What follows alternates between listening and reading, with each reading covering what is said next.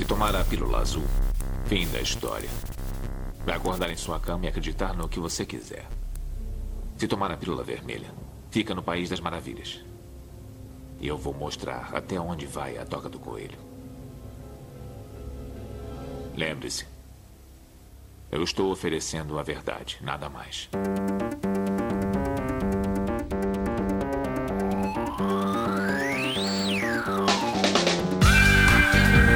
Magicando. Praise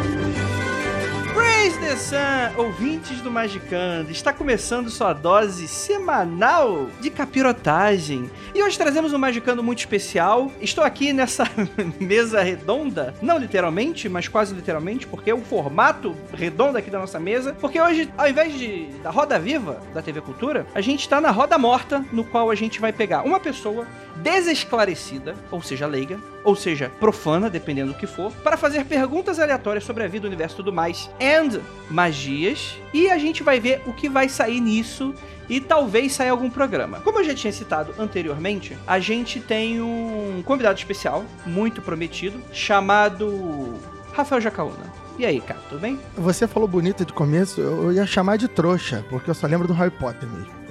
Então. Os que são magos aí. Mas é porque eu, eu tô evitando o limite da ofensa, porque, eu te- porque esse podcast eu tô sentindo que ele vai ser longo e eu não quero já queimar a largada. Então vamos, vamos, vamos manter aqui a sanidade e as amizades por enquanto. E temos aqui toda essa roda morta ao meu redor. No meu lado direito temos ele, nosso queridíssimo Fernandes Ferreira. Estou emocionado de estar aqui junto com o Jaca para falar altas abobrinhas. Esse momento que eu pensava que nunca ia chegar, finalmente chegou. Temos aqui também nossa queridíssima Pleiade do sistema Parallax, Liv Andrade. Oi, gente, Jacaúna. Agora que eu, eu participei do seu stream, agora você vem aqui e quem vai ser zoado vai ser você. Isso aqui é o que? O fritando? Só que da magia agora? É o contrário? Mas não, não, não, não. O, ma- o mago contemporâneo não se, não se colocaria em uma situação como essa. Não pode, não pode brincar com, com o menino, que o menino fica triste. Temos aqui também, é, no meu lado esquerdo, nosso queridíssimo Anandamida. Oi? Pô, eu não tô do seu lado esquerdo, né? Eu tô aqui na telinha, eu tô abaixo de você. Mas todos estão abaixo de mim, Ananda. Isso aí sim. Ai. Nesse caso, me desculpa, chefe Dedei. É. A carinha dele. Ai, cara, eu tô muito, muito feliz, um pouco apreensiva e absurdamente ansiosa por esse momento sublime aqui com o Rafael Jacaúna. Olha aí, ó. Mais apreensiva, na verdade. Exatamente. Você juntou aí os requisitos para a grande decepção que virá no futuro. Temos aqui também, ao meu lado, nossa queridíssima Juliana Ponziloca.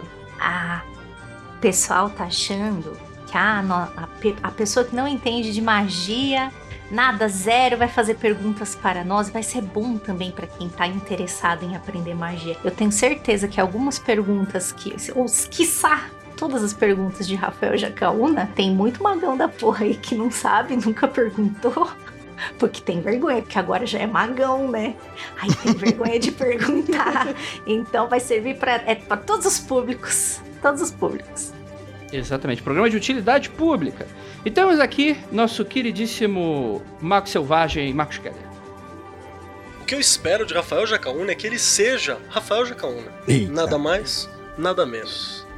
Cuidado com o que você deseja. É o que a magia ensina pra gente, não é mesmo? Então, antes da gente começar aqui a primeira rodada, vamos lá pros recadinhos que o podcast promete e eu tenho um anúncio muito especial para falar pra você. Se eu não tiver aí, eu tô fudido e vai valer do meu jeito. Então, bora lá.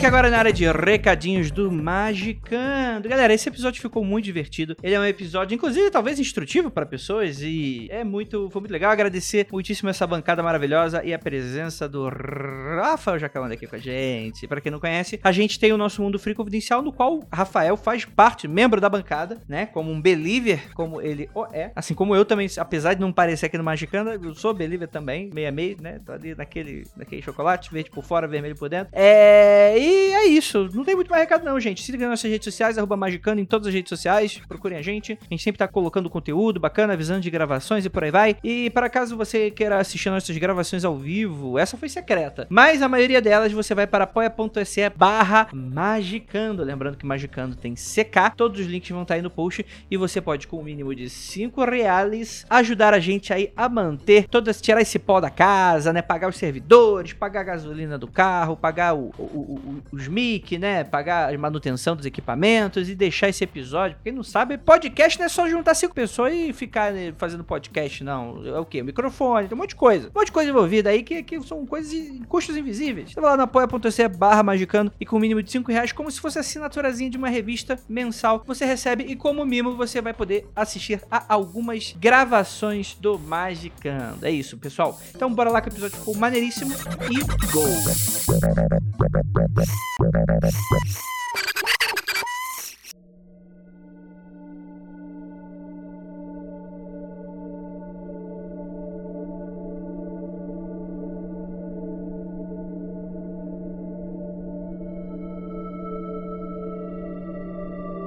Vamos lá, gente. Primeira rodada. Rafael Jacaúna, qual é a sua pergunta? Bom, eu não sei quantas rodadas teremos aqui de perguntas, eu não sei quanto tempo vai demorar cada resposta, então preparei algumas questões aqui que parece uma armadilha, talvez seja para a última resposta, para a última pergunta, mas vou começar no básico, assim. Eu avisei antes da gravação que a gente não pode perder a amizade, né, para manter aqui a amizade com todos esses queridíssimos que eu conheço pessoalmente, alguns melhores, outros não tão bem. Mas de qualquer forma, a minha primeira pergunta aqui, que eu acho que é um âmbito de todos, ainda mais a galera lá do mundo freak que não é acostumado a ouvir o Magicando, é o seguinte: a religião de vocês, caso vocês tenham, ela atrapalha a prática mágica ou ela auxilia a prática mágica? É possível conciliar ou elas implicam? Você provavelmente deve ter uma resposta, depende da religião, mas para vocês, a sua prática religiosa com sua prática mágica, como que funciona? Eu vou passar essa perguntinha pra Anandinha, que eu acho que é a única que deve ter uma religião, né? Aqui. Sim, sim. Eu acho que eu sou a única aqui da mesa que pratica de fato, né, uma religião. Eu acho que a gente até já tinha conversado sobre isso em algum momento, eu e o Jacaúna. No meu caso, não. É, acho que eu já falei isso aqui 500 mil vezes, mas eu vou repetir para quem não ouviu ainda. É, eu sou de religião tradicional iorubá. A minha prática é o Ijexé Lagba. É uma prática muito parecida com candomblé. Embora não seja a mesma coisa, é muito parecido com candomblé queto. A gente também cultua orixá. E no meu caso, não. Acho que eu teria que falar um pouco da lógica do povo iorubá, que é bem diferente da lógica dos povos de religião abrâmica, por exemplo, né? Das religiões judaico-cristãs, que é um deus, uma crença, uma verdade, como os cristãos, né, que tem essa religião dogmática fechada, tem que ser aquilo. O povo iorubá não tem muito essa pira não, cara. Você pratica isso aqui, mas você pode beber de outras fontes, enfim. É outra lógica de pensar a espiritualidade, a religiosidade, de pensar o homem, né? Então não tem problema nenhum. É, eu não trabalho só com esse paradigma da minha religião, trabalho com outros sem problema. É claro que em dados momentos existem sim conflitos, coisas que eu não posso fazer ao mesmo tempo, né? Trampos que eu não posso fazer ao mesmo tempo, mas dá para arrumar um meio de campo bom e não me restringe em nada, assim. Nem, nenhum de vocês tem religião alguma? Vocês são o que a galerinha poderia chamar de ateus? Vocês são ateus? Essa é a pergunta? Tipo. Não, esse não é. Isso é uma continuação, porque assim, quando a gente fala sobre religião, no geral, né? Eu sei que não é bem assim, mas pro público geral, a religião só quer dizer o que você acredita, não necessariamente numa igreja específica, por exemplo, igreja de forma genérica. Mas vocês não acreditam em nenhuma prática religiosa, seja ela qual for, ou a magia ou a prática mágica já é a prática religiosa de vocês. Eu não sei o quanto eu posso complicar nessa questão, mas eu vou me esforçar. Por exemplo, Kelly, pelo que eu te conheço um pouquinho, você curte umas práticas xamânicas, por exemplo. Sim. O xamanismo não seria uma religião? Não necessariamente. Hum. Tem gente que, o, que a utiliza como uma religião, mas ela é mais um conjunto de práticas. E há xamanismos, né? Essa é uma das paradas, assim. Mas o que, o que eu quero puxar, Jaca, é que pode ser conflituoso e pode não ser conflituoso para qualquer religião e para qualquer prática, inclusive para quem tá ouvindo a gente aí que, ah, eu sou cristão, sou não sei o que, dá para você encaixar. Tem algumas lógicas, eu acho que são a parada problemática, né? Se a gente puxar a religião para um conjunto de regras que eu introjetei, ou que eu aceitei, ou que eu naturalizei, que elas acabam sendo a minha forma de ver o mundo, né? Então ela tem uma influência muito forte em mim. E tem um papo que eu tive é, recentemente que foi justamente sobre isso, assim. Você tem várias formas talvez epistemológicas, né? Forma de você ter conhecimento sobre o mundo, de você perceber o mundo. Tem gente que vai ter um paradigma, uma forma de ver que ela é mais linear. Então, por exemplo, eu tenho uma, uma situação. Casamento. Então, como é que essa pessoa concebe casamento? Principalmente pessoas mais antigas, a gente vai ter muito isso. Você primeiro conhece, aí você conhece muito bem, aí você namora, aí você noiva, aí você casa, e você fica até a morte. E se separar, se for mulher, não casa de novo. Se for homem, pega mais uma família, mas num lugar longe, que é para não ficar mal falado na vila, na cidade. Era assim que funcionava uma parada. Nota que é um pensamento linear. Um, dois, três, quatro. Então, para chegar no cinco, eu tenho que passar do um pro cinco, eu tenho que passar por todos no meio. Se você participa de alguma lógica religiosa que ela é bem estruturada, assim, por exemplo, há práticas mágicas mais modernas que você vai ter dificuldade. Tem gente que vai ter uma lógica mais em árvore, o funcionamento. Então, tipo, imagina comigo aqui a, aquele rolê da evolução. Você tem lá o primata básico, aí de um lado ele se esticou ser humano, do outro se esticou sagui, do outro se esticou gorila, e se você puxar um pouco para antes, você vai ter o, a árvore do primata e a outro lado a árvore dos felinos. Então, essa pessoa já consegue conceber mais possibilidades. Então, como é que ela você consegue conceber? Ela, é de um, ela para chegar em cinco, você tem mais cinco possíveis, né? Então, ela consegue conceber outras possibilidades. Aqui é onde você consegue encontrar alguém que consegue fazer magia e ser cristão, desde que a magia seja uma estética cristã, uma prática cristã, uma simpatia que tá ali colada, né? Uma um nome de santo, uma pílula com a, com a oração, que seja um processo Abramelin, que a gente falou recentemente, que é mega judaico-cristão. Então, por quê? Porque tá dentro do rolezinho da árvore. Esse é muito o pensamento da galera mais boomer do rolê. Então, tem limitação nesse pensamento. Por exemplo, se você levar isso para a questão do ser humano. Então, a gente tem lá na árvore ser humano. Aí você vai descer, ele vai dividir ser humano em categoria. Então, para ele vai ter poucas categorias de ser humano. Vai ter, sei lá, ser humano homem, ser humano mulher. Vai ter ser humano adulto, ser humano criança. Entre criança vai ter ser humano jovem, ser humano bebê, você entendeu? Você uhum. tem poucas categorias. Então há coisas que dá para serem feitas, mas ainda há pouca categoria. E aí você tem o rolê que é onde, por exemplo, eu costumo enquadrar o rolê xamânico, e a magia do caos também tá muito nesse lugar, e acho que é mais ou menos o rolê que a maioria do pessoal que tá aqui, acho que todo mundo que tá aqui presente participa e a maioria do pessoal que ouve a gente vai ter. Que é um rolê mais rizomático, que é o quê? Você não tem uma organização exata. Então, ao invés de, de, eu, de eu ir da, do ponto lá de cima da árvore e eu ir descendo para chegar na, na questão, eu tenho que justificar a magia, né? O rolê mais estrutural, mais boomer, só que só encaixa aquilo. Uhum. Então eu tenho que justificar aquele feito da magia. A galera que não, hoje eu posso estar tá praticando uma coisa associada a um determinado esquema, e eu posso amanhã estar tá fazendo um rito puxado pra Bramelin, e eu posso no dia depois estar tá agradecendo minha avó que me deu o pãozinho da igreja galáctica, né, sagrado, e eu posso no outro dia estar tá pegando tecido, e eu posso no outro dia. Você entende? Porque as conexões elas não são limitadoras, elas são conexões de possibilidades. Esse é um dos rolês que a galera da magia do caos às vezes tem dificuldade para entender, magia do caos populacho assim. Tem dificuldade para entender que é você olhar para essa coisa sem padrão, criar um padrão para aquele momento. Não sei se ajudou. Para alguém ajudou. Eu entendi uma parte. Depois eu fiquei meio perdida, mas eu acho que eu entendi. O que eu ia dizer que talvez seja um fator limitador é que algumas práticas pedem muita dedicação, muito tempo, sabe? Muito da sua rotina isso acaba fechando outras possibilidades, né? Se você tá mesmo na vibe de se aprofundar mesmo naquilo, isso vai te fechar algumas oportunidades para outras coisas, né? Mas isso acaba vindo de opção também. Você escolhe a parada que você quer se aprofundar, né? Acho que por falta de tempo mesmo você acaba se, se fechando para outras coisas, mas não é, não é porque ai não pode, sabe? Eu acho que é um processo natural, né? Você focar numa coisa só e acabar deixando outras de lado. Bom, pergunta muito séria de começo, mas a segunda é uma coisa muito clara em todo mundo que é trouxa, bobinho na magia, é o seguinte: por qual motivo muitos magistas que vendem trabalhos de prosperidade são fodidos na vida? A magia não funciona para eles? Magia só pode ser vendida? Santo de casa não faz milagre? Qual é o motivo? Eita. Venância, é contigo. É, com ele mesmo que eu pensei, a cara do Venâncio sorrindo. A cara que chega brilha. Ah, Jaca, eu acho que a explicação para isso é pilantragem, né? Eu pensei que era estilo de vida. Não, não é estilo de vida, não.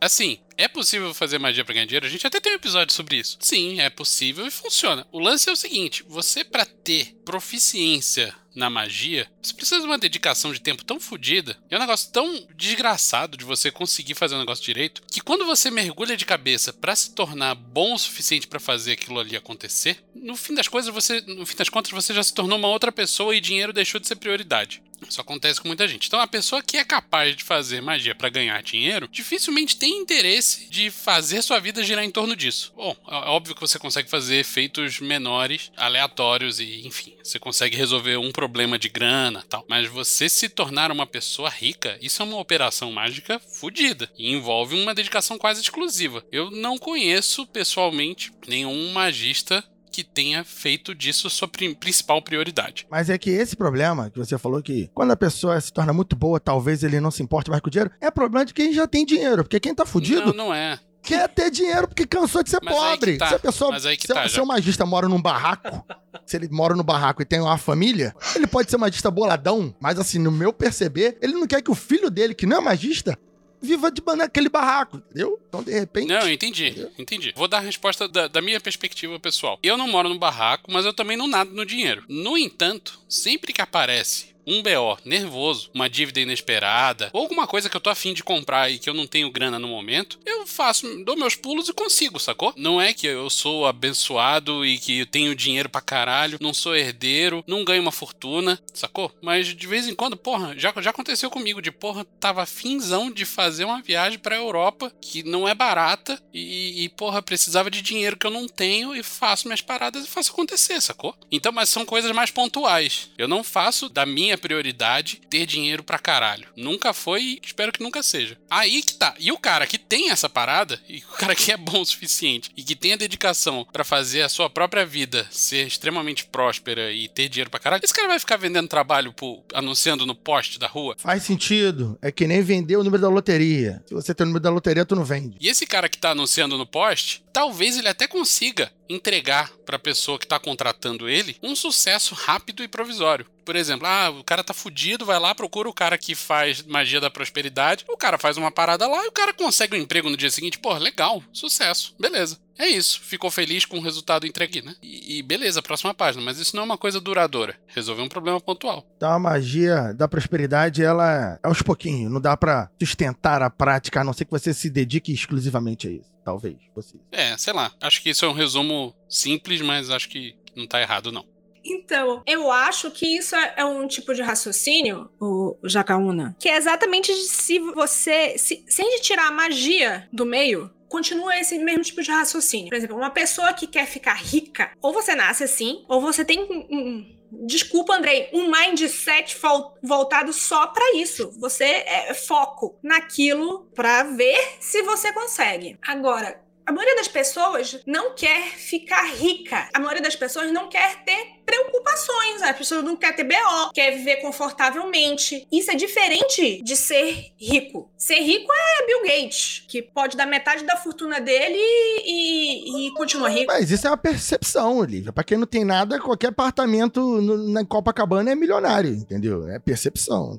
Das poucas coisas que eu aprendi de magia é que você tem que saber o que você tá pedindo. Hum, então é, tem que ter um objetivo pra traçar e você vai trabalhar magicamente para aquele objetivo ali. Objetivo e foco. E, tipo assim, magia não significa que não vai dar trabalho. Magia não é Harry Potter que eu balanço a varinha e, e a coisa acontece. Exige dedicação, exige. Eu acho que a coisa que mais exige, é uma das coisas que eu mais tenho e menos tenho, é foco. É objetivo. Foco no, no objetivo, sabe? E isso é muito difícil para todo mundo. Uhum. Então, é uma dedicação exclusiva a querer ficar rico, tanto com magia quanto sem magia. Entendi. É uma escolha de vida. E outra coisa, né? É muito mais fácil, em, em, termos específicos de magia de prosperidade, você conseguir o objetivo do seu desejo do que conseguir dinheiro. Exemplo, você tem um problema de locomoção. Surge do nada uma oportunidade de você comprar um carro usado muito abaixo da tabela. Exemplo. Uhum. Isso, isso é diferente de ganhar dinheiro. São oportunidades de resolver o seu problema, sacou? É porque dinheiro não é um fim, dinheiro é meio. Sim. Você entende? Então é mais é meio complexo você fazer, por exemplo, fazer uma magia pra conseguir eletricidade. Mas na verdade o que eu quero é o computador. Você entendeu? Eu não quero eletricidade. Entendi. Então dinheiro é meio que meio, assim, pra, pra entender. Mas é importante entender a relação com o dinheiro. A gente até dá a dica lá no, no, no Magicando que a gente falou sobre grana pra pensar o dinheiro como uma entidade, se eu não me engano. A gente fala isso. Compreender ele como isso. Que aí é mais fácil de você sacar algumas estruturas da relação. Talvez na prática mágica, quando você, em vez de pedir dinheiro, você peça ou você trabalhe para alcançar objetivos sólidos. Ou, por exemplo, se for uma viagem, a viagem em si, não o dinheiro para ter a viagem. Porque aí, de repente, vai aparecer uma oportunidade dessa viagem por um preço muito menor, ou de uma forma muito mais barata, que você vai conseguir fazê-la sem ter aquela fortuna que você achou que precisaria, por exemplo. Exatamente. Exemplo prático, já caiu no meu colo passagem e hospedagem em Paris. Eu não tô de sacanagem. Eu não paguei um tostão por isso. Só que você tem que ir no tal dia e voltar no tal dia, beleza? Você pode? Aí eu tenho que dar meus pulos pra, pra conseguir estar livre nesse período. É isso, cara. Rola mesmo. Continuando pro mesmo cereal aqui, mas mudando um pouco do objetivo, é magia do amor. A primeira questão é: é ético fazer magia para aprisionar alguém porque você ama essa pessoa? E junto com essa é: funciona mesmo? Precisa de tanta disciplina para fazer que dá para vender num outdoor? É, é muito difícil? É poderes ocultos, místicos das trevas que fazem isso? Qual é o lance aí da magia do amor? Jacaúna tá encafufado com os outdoor, né? Tá, tá puto com os, com os lambi-lambi nas paredes. Tô trazendo a pergunta da- das pessoas que olham assim, escrito. Traga a pessoa amada em três dias, e tu fala, caralho, bichão. O que, que é isso aí? Qual é o bagulho? Sabe qual é? Então, o pessoal fala de três dias, trazer pessoa amada em três dias é sequestro, né, amigos? em três dias é sequestro. Bom, vamos lá, Jaca. Eu vou falar que existem dois times. Existem mais, tá? Mas basicamente existem dois times. Tem gente que acha ético sim, e tem gente que passa longe. Então, isso até do. Não sou uma. Ó, viajei o mundo inteiro conversando com pessoas do rolê, mas assim, a maioria esmagadora da minha bolha não é a favor e não pelo. Como é que eu vou explicar? É- ela não é a favor porque geralmente quando você toma essas resoluções extremadas, não, eu quero fazer um trabalho pra prender alguém porque eu amo essa pessoa, nunca mais vou amar ninguém. Você não está nas suas condições normais de temperatura e pressão. Quando você diz, resolve fazer uma coisa dessa, você tá ou muito chateado porque aquilo não deu certo, ou você tá muito inconformado porque você nunca conseguiu chegar na pessoa. Isso nunca é resolvido quando a pessoa tá, nossa, tá sendo tão gostosinha essa ficadinha, vou fazer uma amarração pra virar um namoro, um casamento. Não, cara, é só quando a pessoa decide fazer algo assim, quando ela ela tá ela Na está merda. É, Na merda. Na merda. apelando para poderes, né? Então, quando a gente não está na nossa condição normal de temperatura e pressão, já é complicado a gente ver isso bem em alguém, se a pessoa realmente presta o antecedentes criminais. Você não sabe. Você não sabe. Eu tô falando sério. Você não sabe. E aí, o lance, né, que a maioria das pessoas diz, usando um exemplo, é você se amarra nessa pessoa e aí um pouco mais pra frente você descobre que ela é um lixo de pessoa, né? Obviamente que eu tô tirando o sarro dos casos extremos, mas tá, ela tá amarrada em você, ela continua casada, ela continua de- demonstrando amor e compreensão, mas ela ama você numa relação monogâmica e ama todas as vizinhas ao mesmo tempo, mas ela volta pra sua casa. Ou ela Eita. volta pra sua casa. Essa amarração, tá vendo? Não foi bem feita. Amarrou, mas amarrou com a Então. corda muito longa.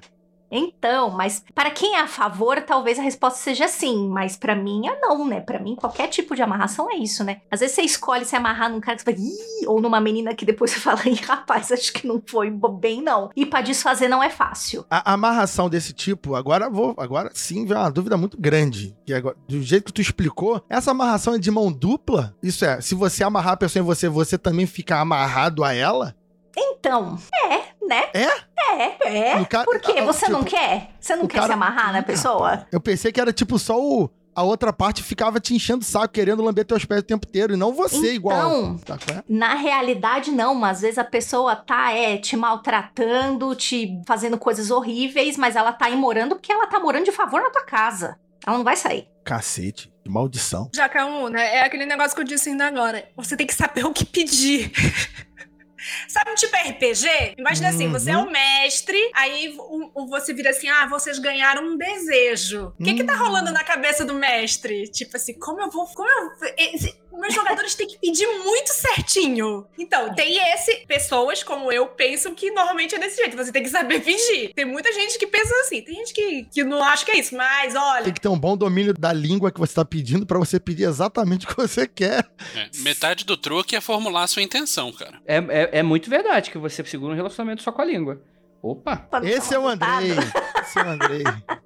É, então. E, E aí é, tem esse lance, né, de você é, tá ali, depois você percebe que, poxa, não era muito isso que eu queria. Será que vale a pena?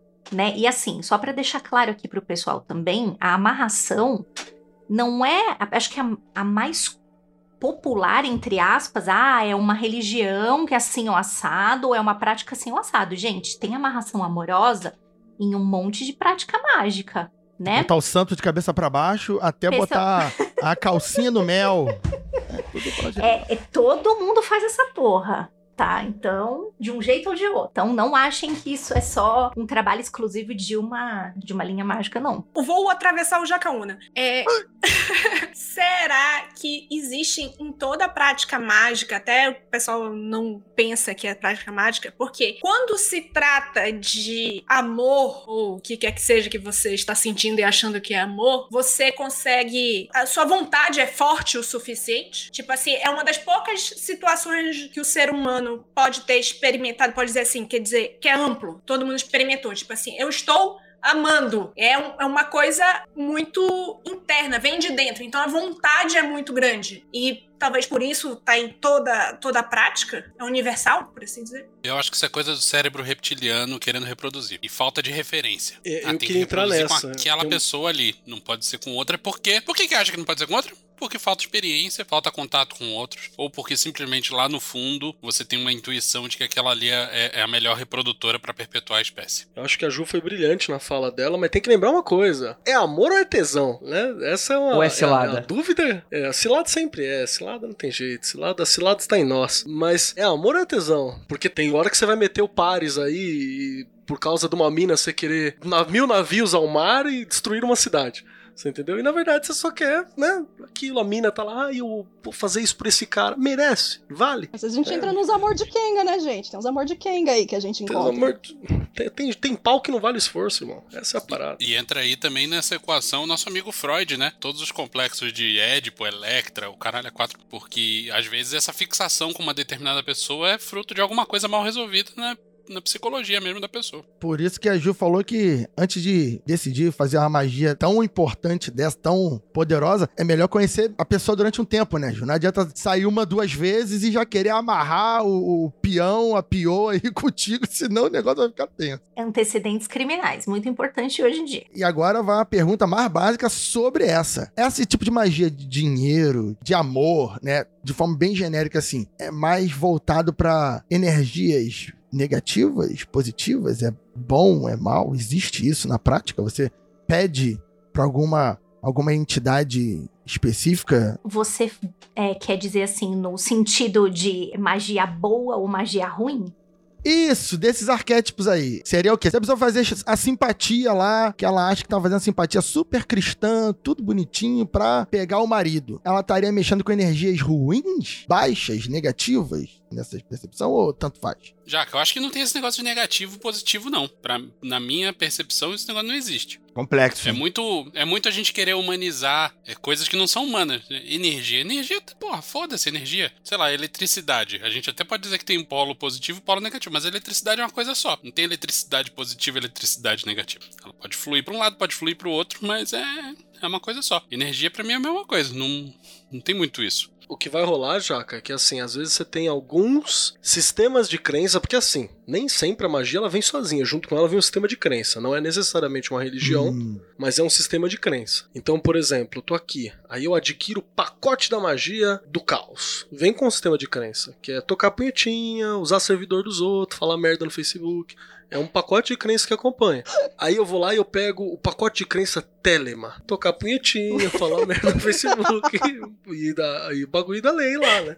Então você tem aí os pacotes de crença. Aí que tá, nesse pacote de crença vem alguns limites, vem algumas linhas. Então, por exemplo, na Wicca você vai ter lá a lei tríplice, né? Então, o que você fizer vai dar merda pra você. Então, você vai lá no, no em Telema, você tem a duelo da vontade. Né? Tudo vai pra vontade. Faça o que quiseres ser todo da lei, amor é a lei, amor sob vontade. Você tem, uma, você tem uma linha ali que você trata. Você pode traçar a sua linha.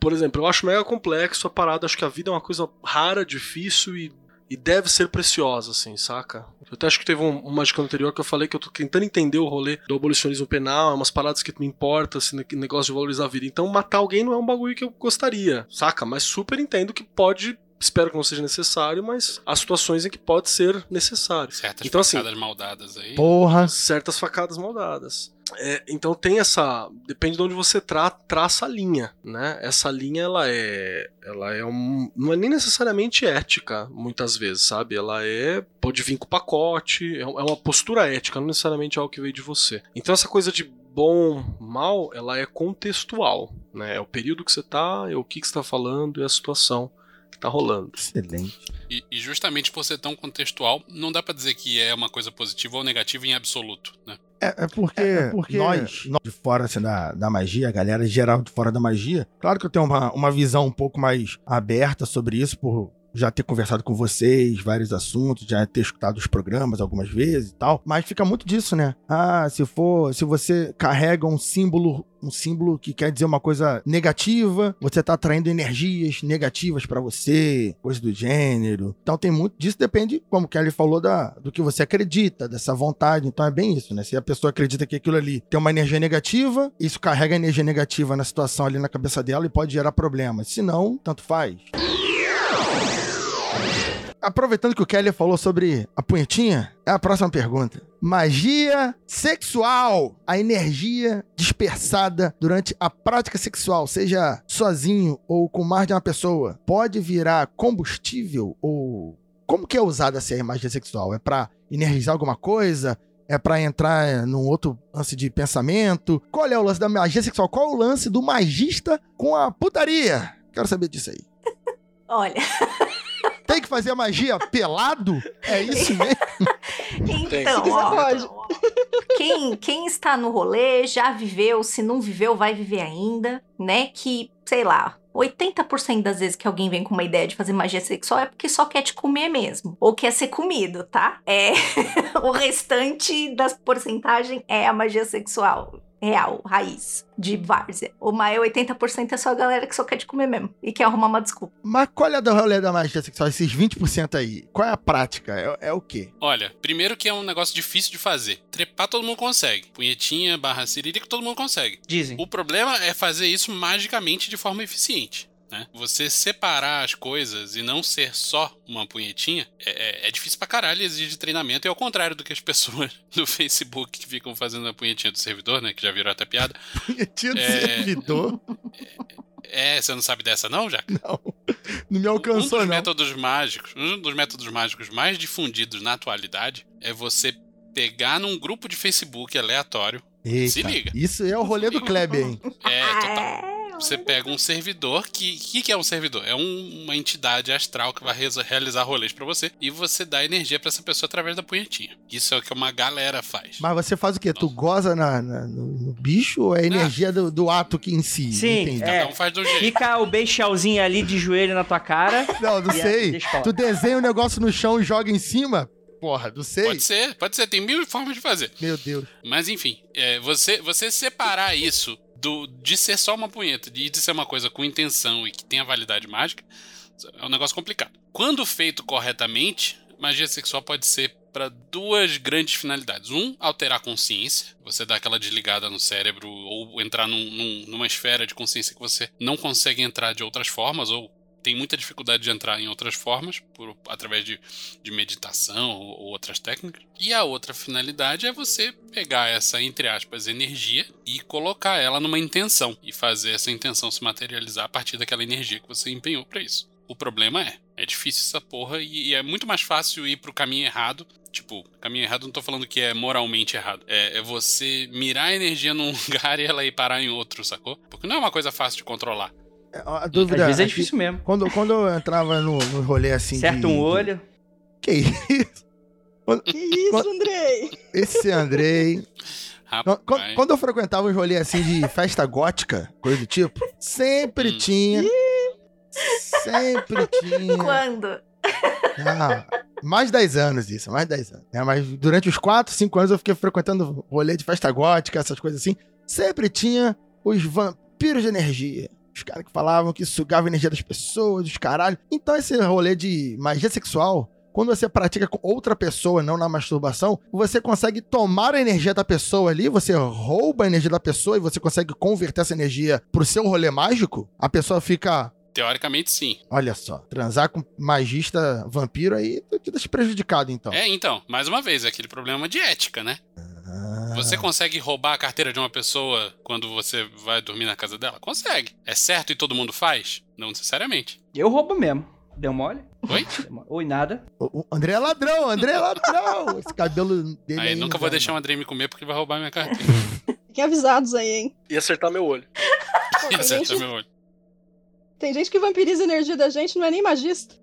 Chefe escroto, pai e mãe. Verdade. Tem uma galera aí. Essa aqui, já que o André puxou lá no começo, falando sobre lei das fí- da física. Lei da física, a magia, o André falou que não.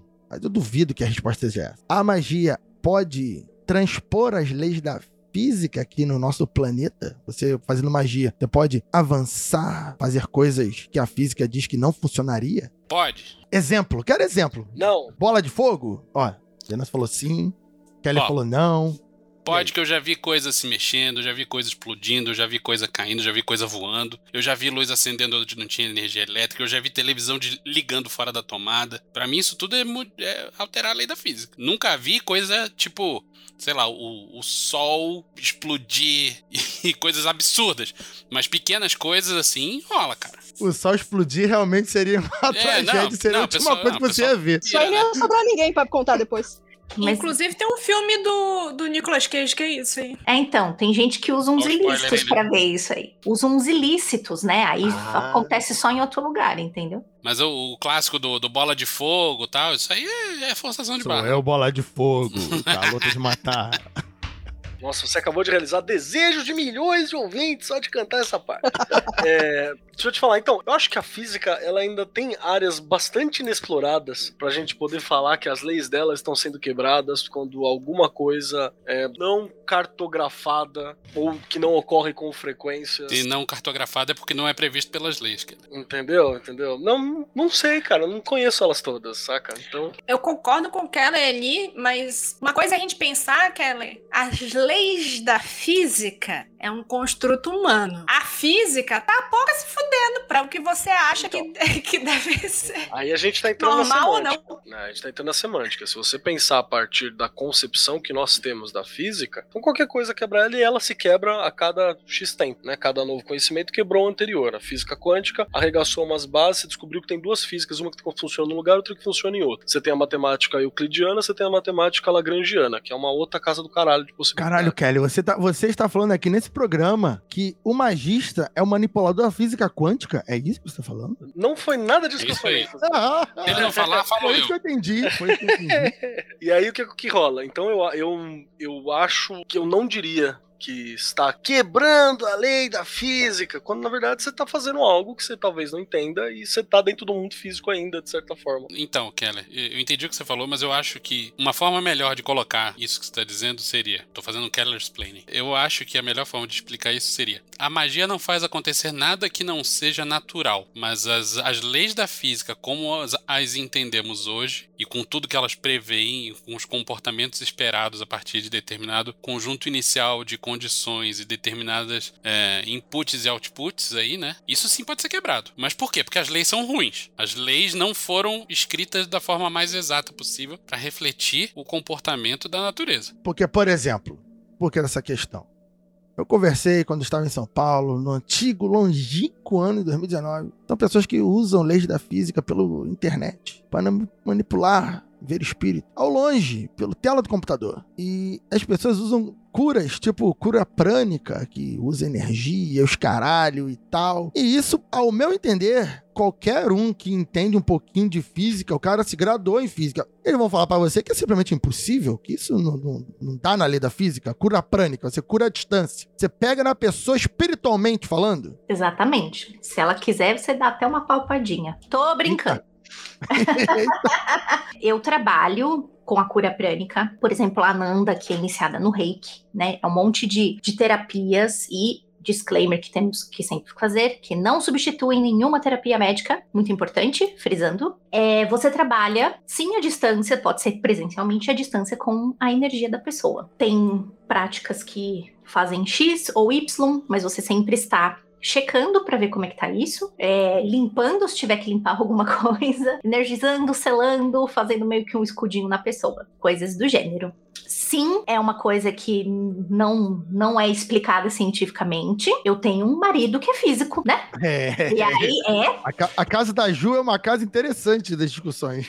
Eu tenho um marido que é físico, e aí falava, porra, mas esse negócio, me vi estudando. Ele nunca, disclaimer, também importante, nunca falou nada sobre, mas ele me fazia perguntas muito pertinentes. Tipo, eu não entendo como é que isso funciona, você pode, por favor, explicar pra mim? E aí a pessoa perceber que isso existe um dia que ela precisa disso, e aí você fala, não, lógico, peraí que eu vou te ajudar. E aí a pessoa te olha com aquela cara assustada de tipo, como é que você fez isso? Por que, que eu parei de passar mal? Então, mas não é, já digo, você não precisa, por exemplo, se você está ouvindo esse programa e você não acredita nesse paradigma, não queira ser convencido. Ninguém tá também. A, a boa pessoa que, que trabalha com isso não tá para convencer ninguém. Você não pode, por exemplo, dentro do meu do meu prospecto, eu acredito que o reiki seja assim também, Ananda. Por favor, me corrija se não for. Você só pode acessar as energias dessa pessoa se ela mesma ou alguém, por exemplo, essa pessoa está inconsciente, que alguém muito perto dessa pessoa não autorize você fazer isso. Segundo as nossas escolas, é só assim que funciona. Se você não Sim. pede permissão, já é uma treta. No reiki é assim é também? isso mesmo. No reiki é assim também. Você sempre pede permissão. É, conheço algumas pessoas que não fazem isso, mas na minha prática eu sempre aviso antes, sempre pergunto se a pessoa quer. né? E aí você pode fazer. Então a pessoa que tá ouvindo e fala assim: "Ah, eu acho isso uma bobageira, mas eu não quero tentar". Tá tudo bem também. Não precisa acreditar. Ninguém tá aqui também pra fazer. Acho que a magia, não vou falar real, porque real é uma coisa muito forte, mas a magia ela não tá aí pra convencer você com fogos e artifícios que ela funciona. Ela é uma ferramenta pra você. Eu não tô aqui pra fazer exibição com varinha do Harry Potter e falando assim: "Olha como eu consegui sair um foguinho aqui". Não é pra isso que ela existe, não é para impressionar o outro, mas sim é uma ferramenta pra você conseguir os seus objetivos. E outra, ninguém tá catequizando ninguém, né, cara? Você quer acreditar, Sim. praticar, pratica. Não quer, não queira também, tá tudo bem. Mas desculpa, eu acho que eu dei uma grande devagada, vou pedir desculpa pra você por isso, mas eu vou Não. voltar a resposta lá na frente que não, não tem como explicar isso fisicamente hoje com o que existe, com as ferramentas que a ciência, a matemática trouxe pra gente. Não tem como. Trampo de energia, eu nunca vi ninguém com papers com resultados. Ah, isso aqui funciona, deu pra medir. Vou fazer uma pergunta aqui que eu, eu acho que eu sei a resposta, mas talvez as pessoas que estejam ouvindo não saibam. Magista e médium têm relação direta? O magista precisa de mediunidade? Ou o médium precisa ser magista? Ou qual é a relação do médium e magista? Nada a ver? Como é que é isso aí? É, não necessariamente, eu acho que não. Não acho que pra você fazer qualquer prática mágica que seja, você precisa de mediunidade nenhuma, não. Inclusive, temos colegas aí que já disseram que tem sensibilidade próxima de zero, né? E não impede nada. Você pode continuar tendo seus, resu- seus resultados normalmente, né? É evidente que a sua percepção de tudo aquilo que acontece vai ser muito diferente de alguém que talvez possua mediunidade em algum grau, ou sei lá. Mas não é impeditivo. Não- Não é via de regra, uma coisa não tá ligada à outra, não. Na minha opinião. Eu sou a pessoa que a Nanda falou que tem sensibilidade da- de uma porta. E, sei lá, é a mesma coisa que dizer que um- uma pessoa, sei lá, não pode escrever um livro porque ela é cega, sabe? Vai ser muito mais difícil. Que vai ter, vai ter empecilhos no caminho. As ferramentas não são. As ferramentas de escrita são feitas para pessoas que enxergam, em sua maioria. Mas não impede a pessoa. Só vai encarar uma dificuldade a mais. Eu acho que essa confusão que, que se faz muito em. que se pode fazer muito de médio com magista tem muito a ver com a sociedade brasileira. Porque a coisa mais popular que nós temos de. que chega perto de magia é o pessoal do espiritismo, da mediunidade. E isso é super aceito na sociedade atual. As pessoas, ah, ah, a pessoa é espírita. Ah, entendi. Por mais que a pessoa não seja espírita, conversa com a pessoa, entende e associa aquilo à magia, entendeu?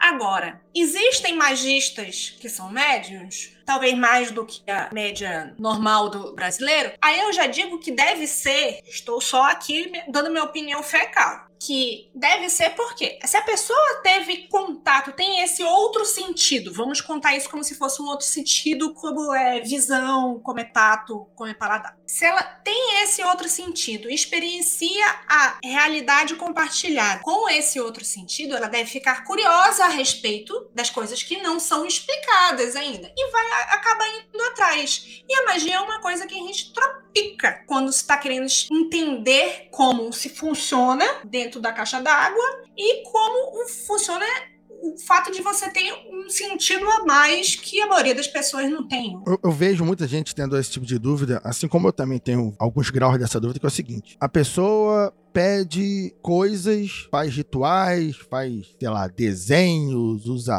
runas, sei lá, e pede a entidades, a espíritos, a fantasmas, não sei. Isso, ao meu entender, porra, realiza aqui bem. Seria um tipo de mediunidade. A pessoa tá pedindo e talvez conversando, trocando ideia. Não que todo católico seja, todo cristão seja médio porque fala com Deus, entendeu?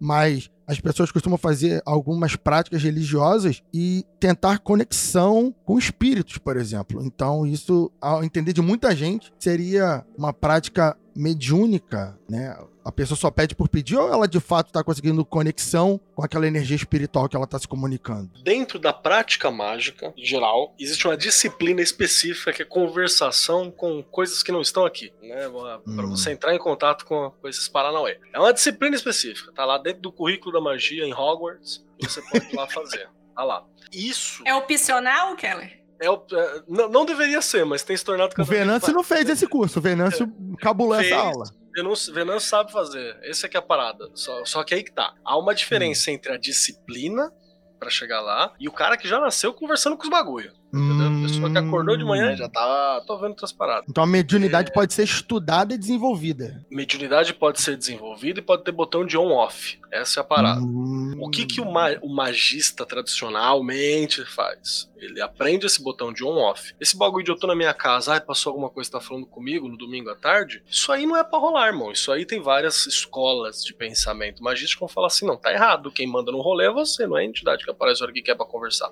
Não é assim que funciona. Você tem vidas, Hum. tem outras coisas pra correr e tal. Na mediunidade tradicional brasileira de origem kardecista, você tá ali de boa e você é sempre um, um, uma- um para-raio, né? Você tá ali de boa, passou um negócio, quer a mensagem, quer fazer. E aí, né, é maior sacanagem, porque você pode ser, né, pelo kardecismo, que cresci na família kardecista.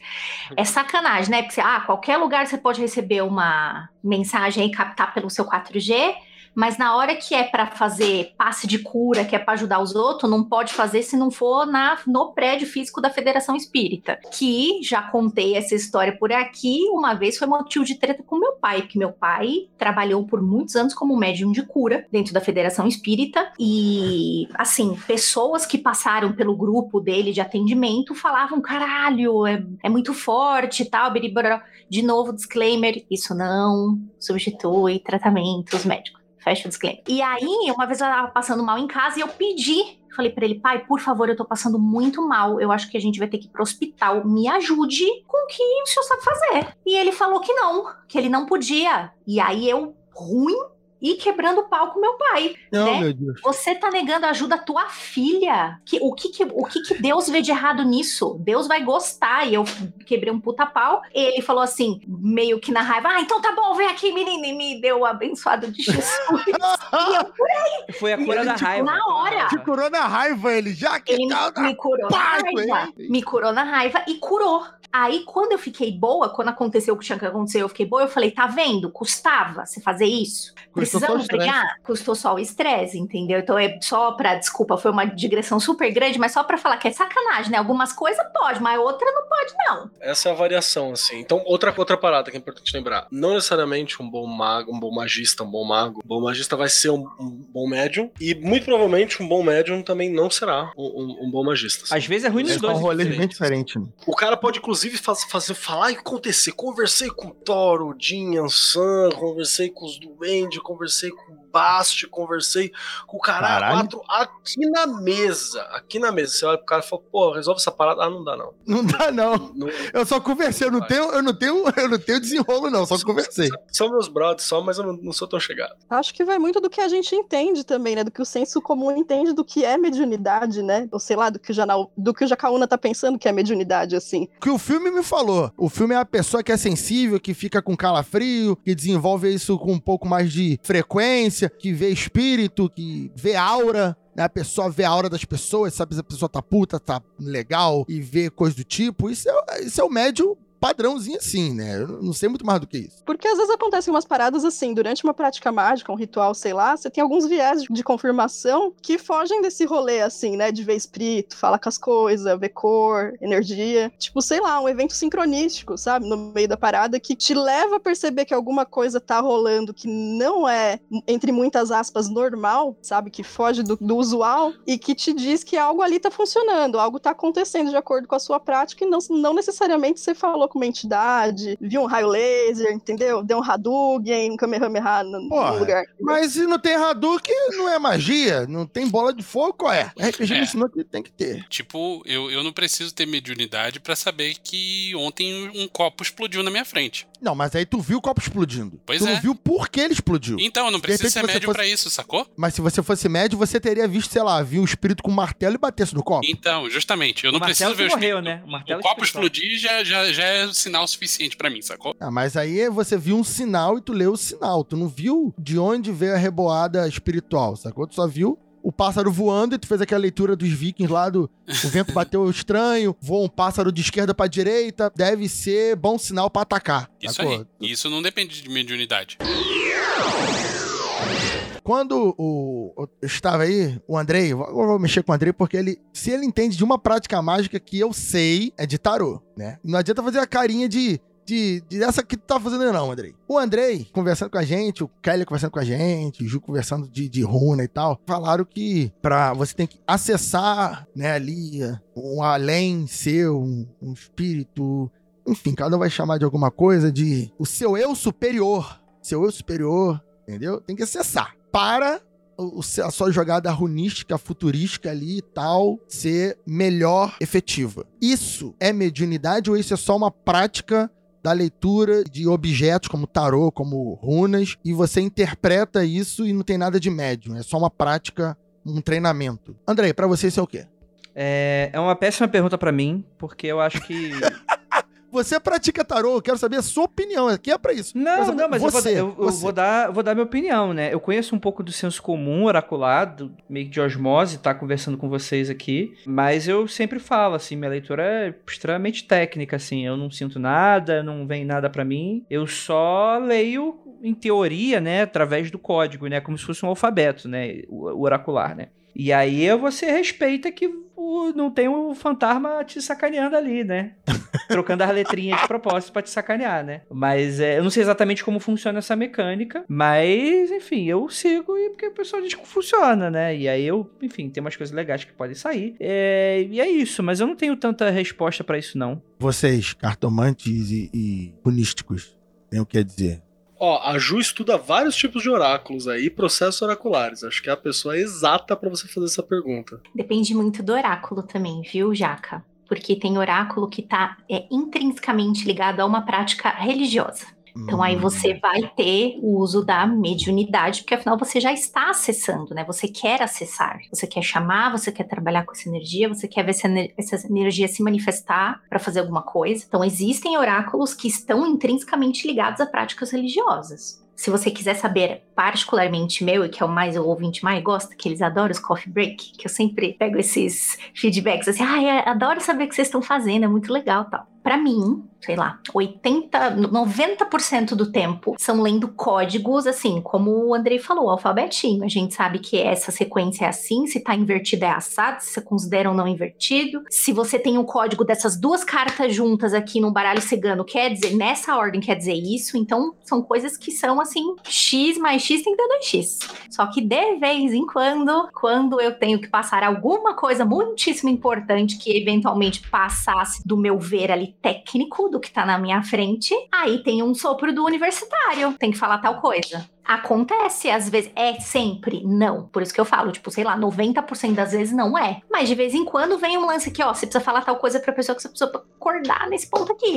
E aí você fala, às vezes você nem sabe o que, que você falou, né? Muitas vezes acontece, né? Um milissegundo na minha cabeça. Por que eu falei essa merda? Não tá escrito em lugar nenhum. Aí eu vejo a cara da pessoa no vídeo, tipo, ih, caralho. É o insight que a, que a pessoa precisava. De novo, a mim não acontece sempre. Pode ter gente que aconteça sempre, que trabalhe, escolha trabalhar com auxílio de uma entidade, enfim, que ela queira, uma energia que ela queira, e o uso do, da tecnicidade, Isso, Ju, que você está falando, é, eu não sei, talvez a gente esteja sendo ouvido por muitos professores, talvez não, certeza, tem muitos professores ouvindo a gente, e o Kelly aqui, né, Ju também dá aulas e tal, mas o Kelly que pratica muito sala de aula, às vezes eu me vejo assim, tem a ver com magia? Não, mas às vezes tu tá dando uma aula, tá envolvido naquele assunto e tal, e você às vezes dá uma informação que é correta, e você nem sabe de onde você está falando aquela informação. Depois tu vai falar assim: caraca, será que eu vi algum documentário há muito tempo atrás falando sobre isso? Porque não tava nem no livro aqui, a informação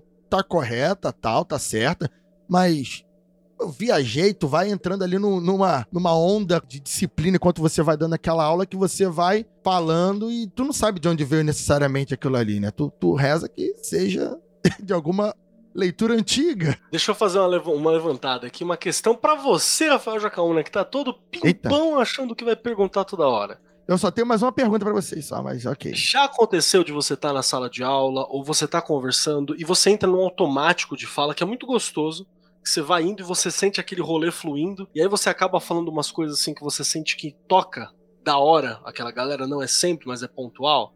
Sim, que sim. não só, Sim, não só em aula, como eu acabei de falar, que às vezes tá numa matéria que você tem um interesse especial, ou que um assunto que a turma tá curiosa sobre, e você vai no automático, como se fosse aquele automático que quando você sai na rua pra comprar pão, tu vai ver, tu já passou três ruas da padaria e tu fala, eita, tem que voltar. Às vezes acontece em sala de aula, tu vai falando, quando tu dá por conta, você não sabe exatamente onde você chegou, mas a turma tá todo mundo. Caraca! Pô, Isso não acontece com todas as pessoas, especificamente como a gente propôs aqui.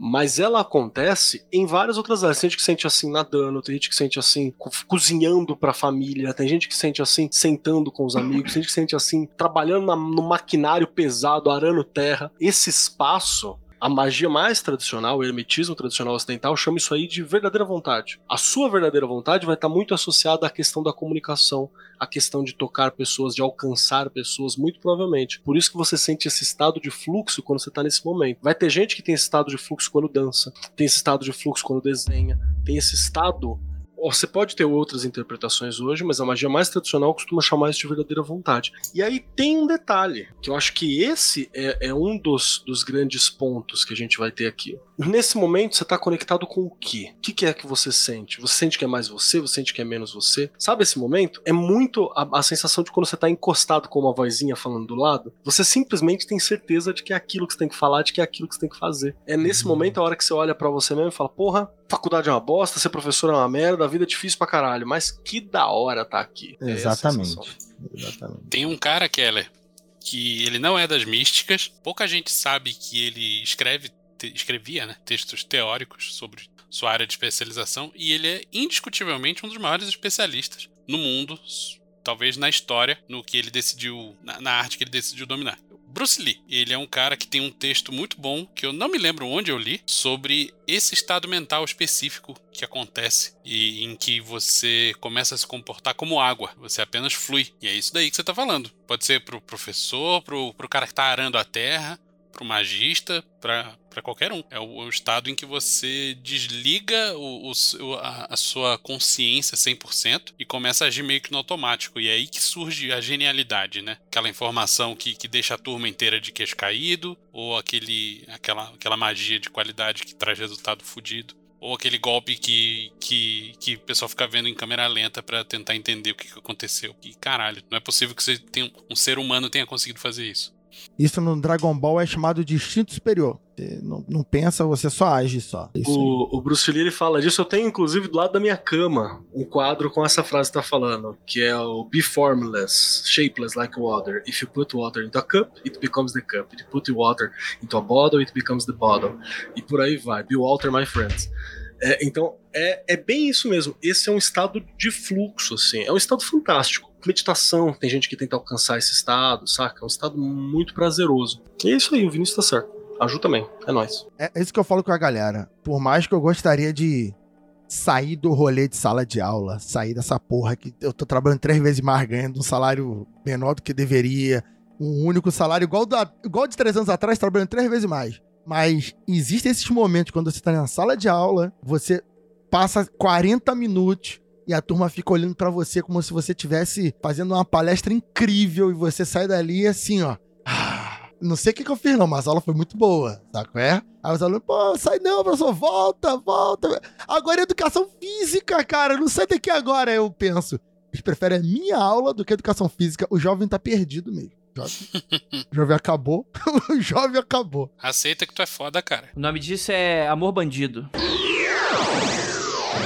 Aquela galera que tá escutando aqui o podcast não pratica magia, tipo assim, não pratica tal. Eu já até conversei com isso com. Acho que foi com o Kelly, eu já falei isso com a Ananda. Eu já tentei fazer prática mágica, mas eu sou um cara completamente indisciplinado. E eu parei porque eu vi que a prática que eu vi me deu um fruto. Realmente, eu consegui trabalhar no instituto que eu queria de arqueologia. Só que eu parei de fazer a prática e o meu emprego durou nove meses. Aí eu falei, ué, foi até uma época, isso tem vários anos, eu conversei com o Kelly, o Kelly me deu umas dicas e tal. Eu fiz algumas coisas, eu consegui, só que eu sou tão disciplinado que eu vi que aquilo ali ia me causar mais prejuízo pela falta da minha disciplina. Eu acho que o preço da magia, eu não sei se só foi uma viagem na minha cabeça, mas o preço da minha prática errada, no sentido de me propor a fazer alguma coisa e não ter aquela prática, né, beleza, pra fluir, pra fazer, ia me cobrar mais caro se eu tentasse ficar tropeçando na magia. Isso é da minha cabeça ou a magia,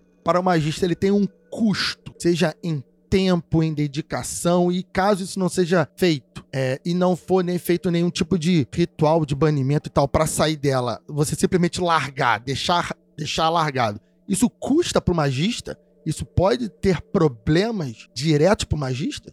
Entenderam? A, a magia tem um custo, e se você fizer o rolê errado, você tá fudido? Ô, Jacaúna, esse raciocínio, eu, eu acho que eu tive que desconstruir ele por muito tempo. Primeiro, eu acho que isso tem muito de culpa cristã aí no meio. E eu fui criada como católica. Metade da família é católica, metade da família é espírita. E você fica com um raciocínio de eu preciso pagar, eu preciso.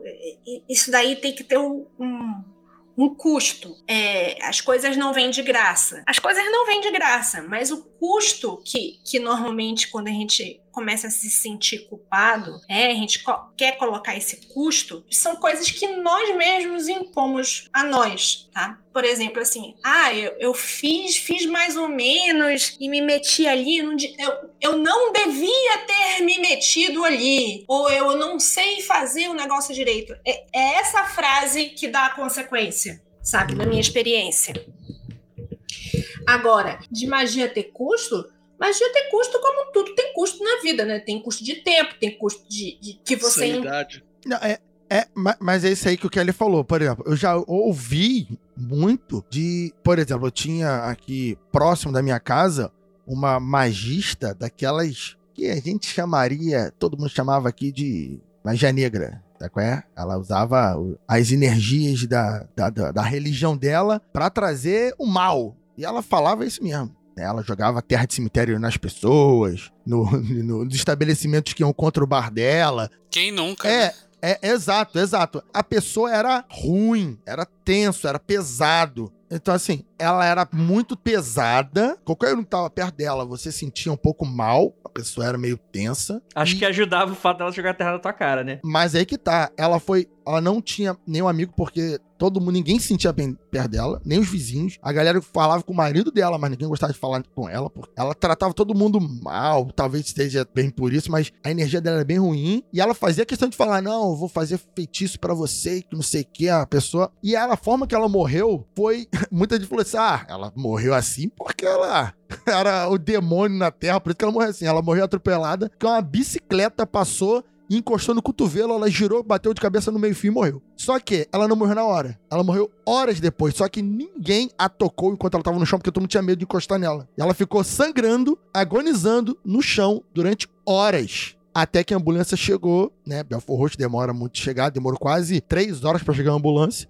E ela ficou sangrando no chão, gemendo, e ninguém encostou nela. Teve gente que chegou com um carro, olhou pra ela e falou assim: Não, pô, mas é, bateu a cabeça no chão, melhor não pegar, né? As pessoas ficaram em volta dela ligando, mas ninguém pegou ela. E, e a galera falava: Ó, isso aí é, é o custo. Fez ma- magia negra pra todo mundo, só podia acabar na desgraça. Isso aí é o karma ou é porque ela era uma insuportável, que ninguém tinha empatia? Ah, mas muita gente dizia que ela era assim porque a magia, tipo, lado negro da força, sacou? Ela foi deteriorando. Ela foi ficando monstrona. Ensinou que eu não sou obrigado a ter simpatia. Sacou? Não, eu nem vi, eu nem tava aqui. Eu fiquei sabendo depois, tal. A galera que me contou depois. Eu era bem novo, eu deveria ter uns 14 anos. Era, era adolescente na época. Não tenho nenhum tipo de, de, de loucura com isso, não. Morreu foi tarde. Mas. Corta, corta pro jovem Rafael andando de bicicleta do lado da mulher e batendo. Caralho.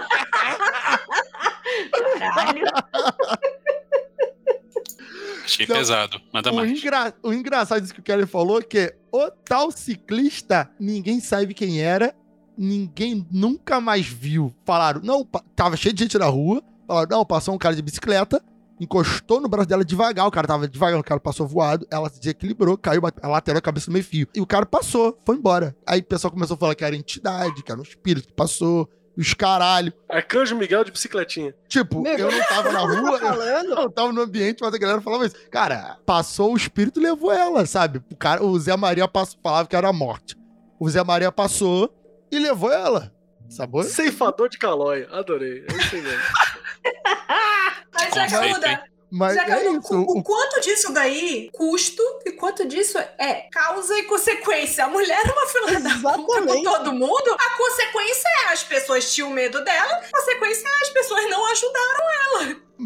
É, tipo, como eu falei, o lado negro, ela ficou assim. Que ela foi envelhecendo, ela foi piorando. A galera falava que ela morava aqui na rua, sei lá, 30 anos. O pessoal foi falando que a idade ela foi piorando. As pessoas até gostavam dela, tanto que ela tinha um comércio, ela tinha um bar. E depois de um tempo ela foi piorando. Ela foi ficando horrível, escrota. E a galera dizia que era por causa das práticas mágicas dela. O marido dela era tranquilo, o marido dela, o pessoal falava com ele e tal. Falava, ó, fulano, ó, a fulana, tá aí. Aí ele, não, ela é assim mesmo, ela é gente fina, que não sei o quê. Só que ele não via o, o rolê que tava acontecendo, sabe? Mas é, é- a magia tem esse custo, tem esse potencial ou é só porque ela era desgraçada natural? O ser humano tem o potencial de ser um desgraçado natural. Só isso que eu tenho dizer.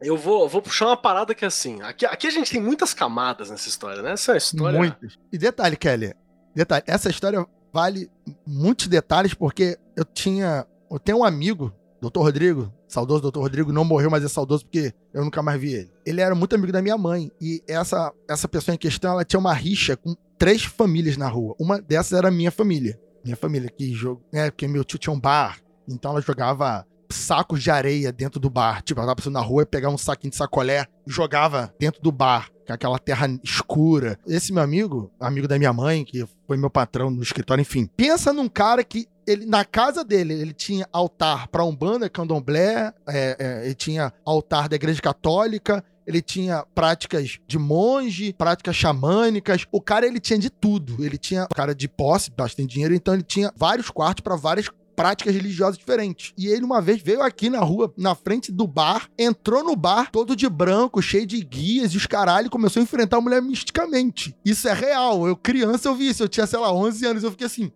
Caralho, eu queria muito estar aí. E a mulher falando com ele, ele falando com ela, cada um chamando uma língua que eu não sabia. Eu, Rinha de magista. Aí minha mãe, não, fica dentro de casa, chega perto não, que o doutor Rodrigo disse que não é pra chegar perto. Aí eu, caralho.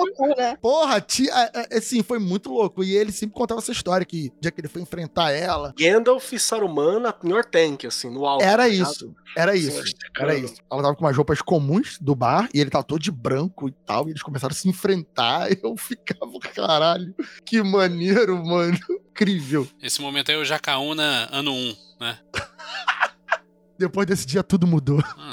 E, tipo, foi muito louco porque ela parou de perturbar minha família durante muitos anos. Ele teve que fazer isso mais umas duas vezes depois. Eu disse, ó, eu tinha 22 anos, ele fez esse- isso de novo. Porque ela tava começando Aí- a incomodar de novo a família. Mas, Jaca, esse doutor aí, você tem certeza que esse cara era material, que ele tinha um corpo físico e tal? Ele tinha um escritório e ele me pagava o salário. Ah, então, então ele era beleza. físico. então ele, ele era físico. A, a parte que te toca interessava, né? Então, Tá Jaca, bom. mas deixa eu, deixa eu te falar uma parada. Tem uma questão cultural importante também, assim, só, só pra entender. Tipo, na cultura pop, magia ser representada como uma coisa bacana e uma coisa que empodera é recente. Uhum. É, a primeira, ela vai ser isso aqui. Sempre a bruxa do surgir- pântano torta. É, ela começa a surgir depois do Constantine. E no Constantine ainda é uma bosta, né? Porque a magia só fodeu com a vida do Constantine, você entendeu? Após Constantine que você começa a ter ali uma mudança na cultura pop que você vai ter essa estrutura. Então você pega uma- umas coisas mais antigas da década de 80 que chegou pra gente, assim, que eu não tava aqui, mas pra gente aqui do nosso lado. Ser o jovem.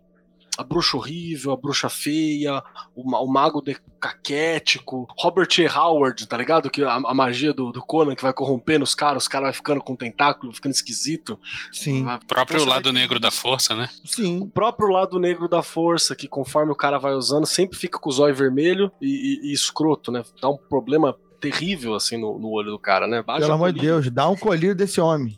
É, então assim, você vai ter isso retratado culturalmente. Então, se retrata culturalmente, você acaba interiorizando de algumas formas, né? Então, a- o, o empoderamento é uma coisa que surgiu recentemente nisso. Mas tem uma coisa que, se você olhar pros magistas mais clássicos, a maioria deles acabaram na merda. E boa parte acabou na merda por estar por tá meio surtado. Ou porque não se importava com as coisas do mundo mais. Chegou num ponto, tipo, o Crowley não, caralho, o Spare. O Spare chegou num ponto que, tipo assim, ele não se importava em ter grana, ele não queria ter grana, ele tava suavão, e é isso aí, o que que eu quero? Eu quero abraçar gato, comer mais ou menos, e trepar quando puder, e dormir, porque dormir é melhor que rezar. Que tá alimentando meu corpo. Essa era a parada. Então, pra qualquer outro olhar, ele não tava bem, ele tava mal. Vários outros caras vão acabar ou em decadência, ou surtado, ou mais louco que o Batman, a Pamela Smith. Acaba doando todo o dinheiro que ela tem, morando num convento, abraçando a Bíblia o resto da vida, entendeu? Então você tem alguns percursos que não me parece ser custo. Me parece ser consequência do caminho que você tá fazendo. O estilo de vida, a Consequência pessoa da pessoa- escolheu. É, Exato, é o preço do estilo de vida, você entendeu? Tô aqui comendo bacon no café da manhã, bacon no almoço, bacon na ceia, bacon na janta. E quando Que eu tenho delícia. desde os 5 anos de idade, é tô ma- maravilhoso. E eu, eu vou reclamar que eu tive um infarto aos 55. Você entende? Então você tem um. Você construiu aquele processo, né? Então tem um Uhum. pouco disso. Mas não é incomum que a galera dê uma surtada. Especialmente por se levar muito a sério. Temos aí uma galera que surtou Cuidado, assim, se e for surta citar o nome, já ia falar, é o AJ. É. O AJ. Cuidado aí com o que o cara for falar. Corta aí, Jota. E surta em vida, é fantástico, assim. Dá tempo de você olhar e falar, rapaz, mas o que, que aconteceu com você? Que você virou uma- um pálido reflexo torto de si mesmo. Mas. É, ju- é- é é justamente é- vida, né? isso que as pessoas olham e veem aquela, aquela alma penada que um dia era saudável e fala, Ih, isso aí é um maligno. E não é só na magia, aí- não, viu, cara? Qualquer lugar que você trata com fala, com expressão, isso acontece. Isso acontece muito no YouTube, isso acontece muito com criador de conteúdo, que a galera confunde o personagem, você entendeu? Tipo, eu confundi o personagem, eu me tornei uma, um, um reflexo pálido e bizarro daquilo que, que talvez eu tenha sido um dia, e aí você não sabe mais aonde que tá. Mas isso faz parte do processo da imagem, né? do processo da fala, eu acho. Jaca, eu acho que tem custo em três parcelas, inclusive. É parcelado. Parcela que vem antes, uma que vem durante e outra que vem depois. Antes é todo o tempo e todo o treinamento que você tem que investir pra conseguir fazer alguma coisa. Todo o estudo que você tem que colocar, todo o treinamento mesmo, preparo, né, Pra você conseguir realizar alguma magia. Durante, é muito comum que você, logo após de, de, de, fazer alguma coisa mágica, você tenha um cansaço mesmo, uma exaustão física, como se sua bateria tivesse acabado. E você precisa tipo, dormir, descansar, fazer uma outra coisa que, que, que relaxe ou, ou que sei lá, ver um filme bem idiota pra cabeça ir pra outro lugar, sabe? E depois eu acho que tem dois tipos de custo. Tem o primeiro, sucesso, você conseguiu o que você queria. E isso às vezes pode ser um custo, porque voltando lá ao exemplo que a gente falou no começo, o lance da amarração. Isso aí é um típico caso de que você pediu uma coisa, conseguiu aquela coisa e depois quebrou a cara porque conseguiu o que pediu, né? Exemplos menos exagerados disso acontecem o tempo todo. Você pede para, ah, puta, tô precisando de dinheiro, quero um emprego. Aí você pega um emprego que tem um chefe horrível que torna a sua vida um inferno. Então, é, é um custo no sentido de que, cara, você conseguiu exatamente o que você queria, mas talvez você não tenha formulado da melhor forma possível o que você queria. E a outra forma de custo que vem depois é isso que o cara estava falando, da pessoa dar uma endoidada. Isso é relativamente comum e não só nos casos é, que estão na, na bibliografia mágica, né? Não é só com, com figurões e com, com pessoas que a gente ouviu falar sobre. Olha ao redor aí, com as pessoas que a gente conhece do rolê, e, e você vê que tem uma galera que dá uma pirada. Relativamente comum. Quer falar alguma coisinha, Ju? Não, não sei. Não sei se eu posso trazer mais alguma coisa. Acho que vocês já foram tão. Mas, Oi. Ju, Oi. Preciso oi. ouvir sua voz um pouquinho, Ju. eu, quero, eu quero sua opinião sobre o custo da magia. Para você, tem esse custo? Você se preocupa com isso? Para você é uma preocupação, a sua prática, a sua vida, você, a Nandinha, você se preocupa com daqui a X anos vocês tipo, terminarem como essa galera famosa, meio lelé da cuca, ou se desprenderem socialmente das coisas de, uma forma que vão achar que vocês estão doidos, mas na verdade vocês só não se importam mais. Você acha que Carrey, isso... né? Você acha que tá louco, tá falando uns bagulho mó, mó são, assim. É, às vezes, às vezes a pessoa, pra quem tá de fora, falou, ih, olha lá, custo da magia, o cara ficou doido. Mas o cara não ficou doido, ele só falou assim, já vi iluminação e essa merda não vale porra nenhuma, não me importa mais e tá de boa. Só que para quem tá de fora, acho que o cara pirou. O cara não pirou. Eu, por enquanto, eu tô sem poder aquisitivo suficiente para me permitir ficar louca nesse patamar, nesse sentido. Eu preciso continuar mantendo a minha capacidade laboral para ganhar dinheiro e trabalhar para as pessoas, então não posso me dar esse luxo de surtar desse jeito aí. Mas eu acho que tem um custo sim, cara. Lógico que tem. É... O custo da dedicação e da disciplina é real oficial, né? E como o Vinícius falou, se você se dedica tanto para se tornar bom, proeficiente, você tem que optar, né? Você vai deixar de fazer outras coisas para fazer esse, se dedicar esse tempo. Exato, eu acho que isso é natural. Ficou muito confuso para mim esse rolê do karma versus a pessoa ser uma grande fela da puta que sofreu as consequências dos atos dela, né? Depende muito da história, depende muito dos fatores aí. É, porque para referência de quem tá de fora, ela se tornou filha da puta por causa da prática mágica, entendeu? Não era questão de caráter pura e simplesmente dela, né? Exato. É, Deixa eu... o ca- Desculpa, Nandinha, só pra você num um parênteses assim, só pra fazer uma afirmação que eu acho que todos vão concordar. Eu acho que em 2020 barra 2021 no Brasil, o karma foi abolido, né? A pessoa faz o que ela quiser e não tem consequência alguma.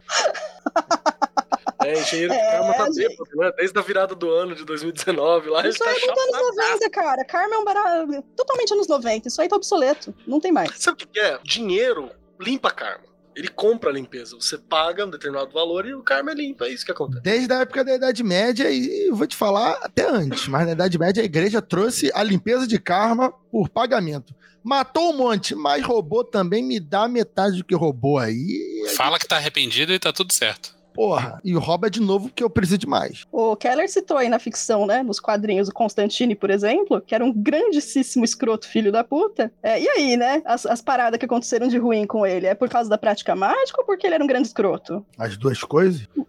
Eu acho que sim. Eu acho que depende do caso. Então espero que vocês não, não terminem tudo doido de pedra, assim. Eu Se eu ficar doido, eu vou culpar o demônio. Exatamente, exatamente. Eu, eu nem falei no eu tenho- demônio. Eu tenho uma última frase pra acrescentar aqui pra isso. Eu acho que pode ir, magia bacana pra caramba, é arma dos despossuídos. E digo mais, magistas do mundo, univos, vós não tendes nada a perder a não ser vossos grilhões. Vai lá, rebenta. Olha. É, eu- Mesmo, A galera- vai embora. Infelizmente, tá muito mais ocupada em apontar o dedo e ver o ridículo na prática do outro do que se unir, velho. Ah, essa é a tristeza, Ah, sem velho. dúvida. Essa é a tristeza. Às vezes eu acho que a- a- os magistas, quando você, quando eu tô escutando o programa, tal, quando vocês estão tweetando sobre, eu ainda acho que o magista é tipo uma academia de história. A galera tá preocupada em um passar a perna no outro do que a- a- o grupo se levantar, assim, saco? É tipo academia. Tem uma Mas galera é o que ser quer- humano, né? É o ser humano. Mas Qualquer aglomeração assim, de ó. ser humano. Já vi gente falar assim, eu quero ser que, eu quero a oposição e o espaço que galera do podcast não sei o que tem. Gente, eu tô aqui, não tem nada demais.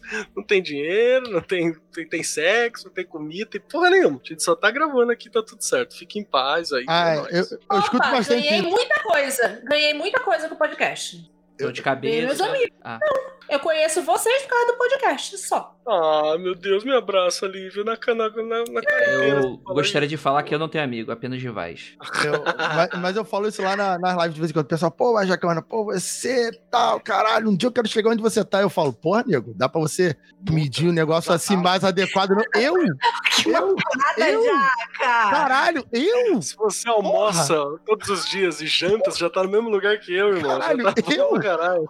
O cara ganha bem, trabalha bem, que não sei o quê. Ah, mas eu queria estar igual você já, que o caralho, maluco, você tá muito louco, sabe? Você, você não tá escutando o podcast direito, não. Você tá doidão, faz isso não. Eu não falei no demônio, gente, porque se você já escuta Magicando, você sabe que o bem e o mal, como a gente falou um pouquinho aqui, é relativo. Então, ninguém aqui pede magia pro, de- pro diabo, não. Ou pede. Fale por você. Como assim, É, bem. porra? É... Juliana Ponzilaco, você pede energia para Pazuzu? É isso? Eu não peço, eu trabalho em conjunto. Eu chamo pra trabalhar em conjunto. Não peço Ah. nada. A moral da pessoa é tão grande que ela faz, a- ela faz parceria com o capeta. Com Parcerias. Ele me manda um e-mail falando assim: ó, o que você acha de eu aparecer Dá pra fazer uma segundos no- permuta. no seu Instagram? Quanto você acha? Faz permuta com dito cujo. Que que Permuta é isso, dito cujo. gente? Acho que Pazu Gente, Ponzuzu é zoeira? Mas não fala muito do pacto, não, que senão o André começa a receber e-mail. gente. Pode Não, mandar e-mail. quem vai contato ler os e-mails sou magicando.com.br.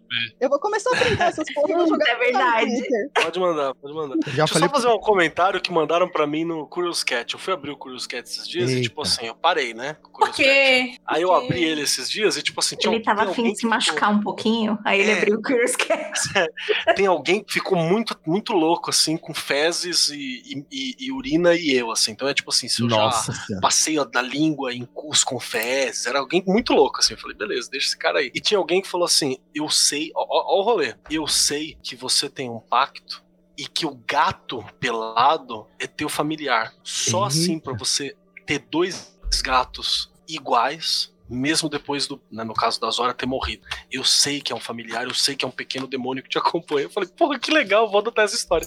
Eu achei do caralho. Não, pelas- pelo pouco que eu conheço, é bem endemoniada mesmo, né? Tá, Puta, ela mete o louco aqui, viu? Mas eu achei legal, porque a galera tem umas imaginação da hora, né? O pessoal constrói a própria fanfic. É a fanfic, é a fanfic. Caraca, O, o gato do Keller é tipo o fantasma do quadrinho, né? Vai morrendo um, ele arruma outro e é o mesmo gato. Vai E é o mesmo geração gato. após geração, É é o mesmo espírito que anda ali.